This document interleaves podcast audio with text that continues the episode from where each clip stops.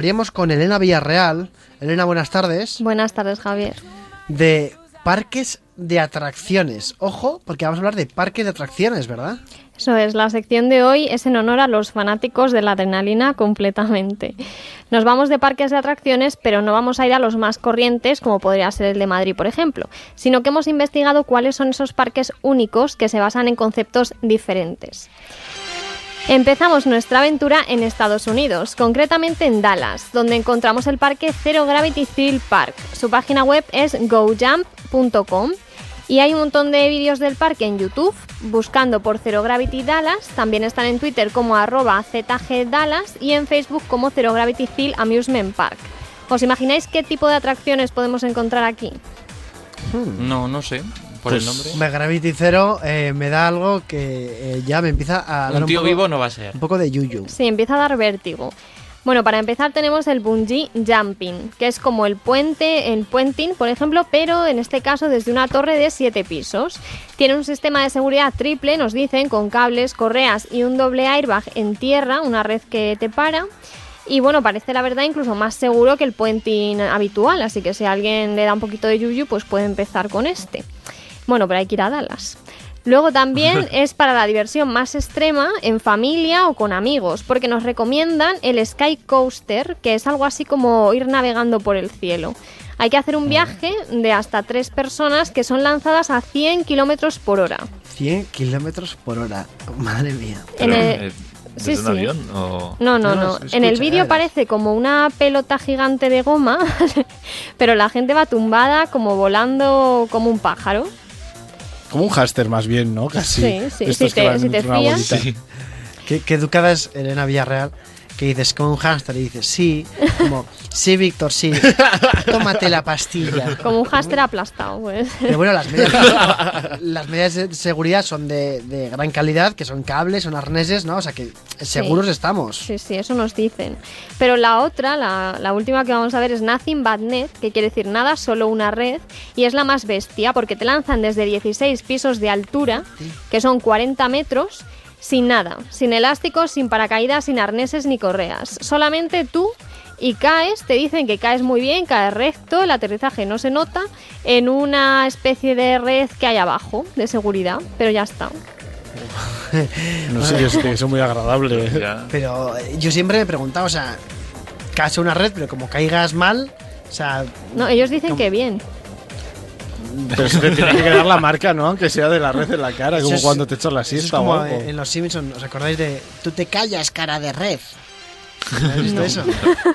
Ahora te paso media pastilla que me ha quedado. Ábrelo, no te preocupes. no, pero bueno, dicen But que no se nota. No se nota según esto y O sea, yo- estupendo. A lo que yo me refiero es que la red tendrá agujeros pequeñitos, como tenga agujeros medianamente grandes, Te, te escapas, ¿no? te escapas o te partes por la mitad. Mm, Bueno, en fin, eh, me estoy imaginando torturas de la edad medieval que no me interesan. Torturas de la edad medieval.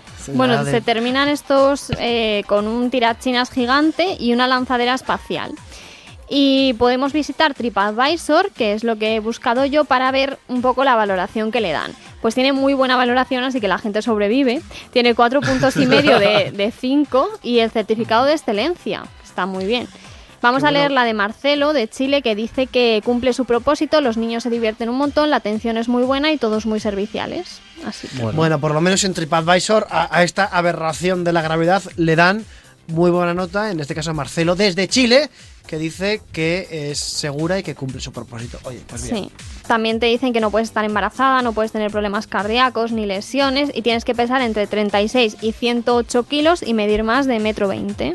Pero bueno, para, para montarte en la atracción, entiendo. Claro, para ¿no? poder participar Ah. en el parque. Sí, O sea, no, decir que no en la si vida. alguien, eso es, que alguien se puede quedar embarazada normal y alguien puede pesar lo que quiera y pues los que midan menos de un metro veinte, tranquilos, que según esto, de según de según gojump.com pueden seguir existiendo.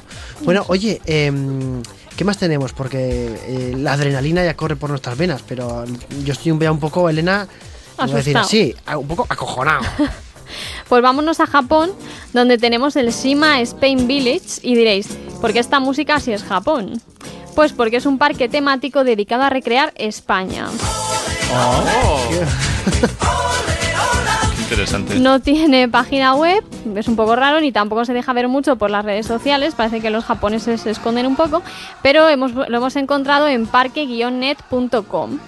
Y bueno, pues tienen la Carmen Street, la Mayor Plaza, la Casa de Cultura, de Xavier Castle Museum, la Cave of Sun, que supongo que será la Puerta del Sol, la Columbus Plaza, la Santa Cruz Street y el Coliseo. Que Y no- tienen eh, café con leche en Plaza Mayor. Puede ser, puede ser. Nos dicen en Twitter, nos dice ese V blogger, o sea, ese blogger, dice que atracciones de niños de 6 años aquí en España, dice que Arge- en Argelia la edad mínima son 12 años, que no le gustan para nada, dice. La edad mínima para montarse en una atracción son 12 años. No es que 12 años es lo que hay que esperar en Portaventura para montarse en una atracción, digo, es la, la cola lo que dura, pero en este caso la edad mínima son 12 años. Eh, esto del el parque de atracciones de España en Japón tiene que ser muy divertido, sobre todo si eres español. Claro. Tiene que ser como, no sé, si vas al Pizza Planet, en, ¿sabes? Será un poco como las películas Un un estas. poco marciano. Sí, como Noche y Día, por ejemplo, que hacían un encierro de San Fermín en ese día, ¿no? Algo así. De hecho, es una salida laboral interesante para los españoles, porque por lo visto hay muchos trabajando allí, o sea que... Hombre, Ah, Qué pues buena. Qué Ahora buena. que acabamos el programa. Claro, y para hacerlo más real, podríamos hacer una parte del parque ¿no? que quiera convocar una consulta para independizarse del parque. ¿Eh? que, eh, os habéis reído No, y no, no. hay amenazas, No, señores. no, no, es la primera vez sin amenazas. Que ya hay demasiados tópicos allí. Mira, bueno. te puedes hacer fotos con Don Quijote, Sancho y Dulcinea. Como toro o como torero. Disfrutar de las cibeles, que en este caso está en la Puerta del Sol, pero bueno, está todo junto. Pasear por unas escaleras diseñadas por Gaudí, todo entre comillas, y en el mismo día todo, así que está muy bien. Hay espectáculos de flamenco y chotis y un montón de cosas más españolas, como por ejemplo un hotel, que es el Hotel Spain Mura, inspirado en Andalucía. Su cafetería y, bueno, es igual que la mezquita de Córdoba. Y los patios andaluces. Qué bueno. así que Está, está pero qué muy bueno, joder, pero Shima Spain Village. Oye, en TripAdvisor tenemos a Sadousawi que dice desde Australia que dice que le encanta, ¿verdad? Sí, le ha dado cuatro puntos, dice que cuida muchísimo los detalles, que es raro en Japón este parque, que la zona es preciosa y le sorprendió precisamente el gran número de personal español que trabajaba allí dando mucho ambiente al parque. Oye, supongo que del hotel ese que has dicho, el hotel eh, español que hay allí en ese parque, te podrás llevar las toallas, ¿no? Que es una tradición como muy nuestra. No lo sé, no lo especifican, pero bueno, todo es muy español y seguramente sí. y bueno, lo único que se queja este chico, que ha dicho Javier, pues de que está todo en japonés y claro, pues igual convendría ampliar un poco el idioma porque no es muy fácil entenderlo. Y ¿Qué, qué palabras españolas se os ocurren a vosotros que suenen a japonés? ¿Se os ocurre alguna? Patatas, es como muy... ¿Patata? Patata. ¿O no? Caquita, ¿no? Ya que estamos con el helado. Pero habría alguna no, ¿cómo es vosotros- clean es en japonés? ¿Cómo? Yo, yoquito, moquito. Señores, me retiro, me retiro. Yo también tengo me uno, yo también retiro. tengo uno. A ver. A ver, eh, atención, Elena. Por, bueno, y Vicente, como Duelo no de superes, chistes. como no superes el, el Yoquito Moquito de Elena Villarreal, eh, bueno, haremos Periscope también, yo qué sé. ¿Cómo se dice? Pedi- pediatra en japonés. Yo te curo la cría. Mini punto para Elena, pero. Sí, ah, Es muy bueno. No, Bueno, no, no. Vamos a ver.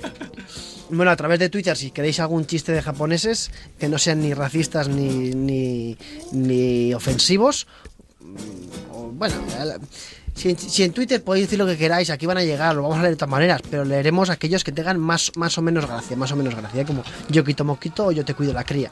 Pero yo te cuido la cría suena como muy... Es Yo que, te curo. o yo te curo la cría, Yo te curo. La yo te curo la cría. Es que suena a español eso. Yo te hecho. curo bien, pero la cría ya no. Ya. Bueno, Ah, oh, espera, lo siento. ha dicho Elena que a Vicente le cura, ¿vale? Pero que a la cría que no. No, no, ¿cómo suena?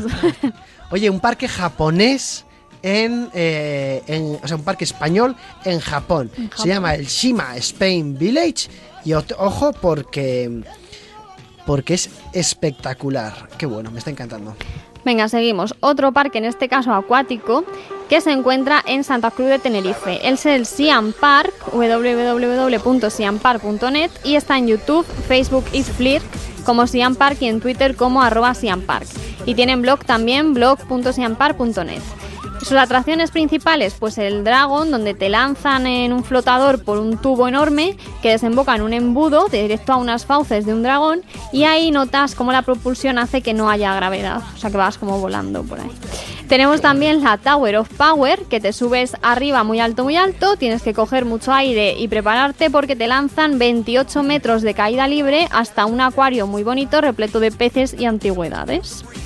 Y ya 28 la... metros, eh, ojo, 28 metros de caída libre. 28 metros. Sí, sí, hay que ir preparado. Nos quieres, nos quieres matar. a esta parte. No, mira, otra más tranquila, la Mai Tai River.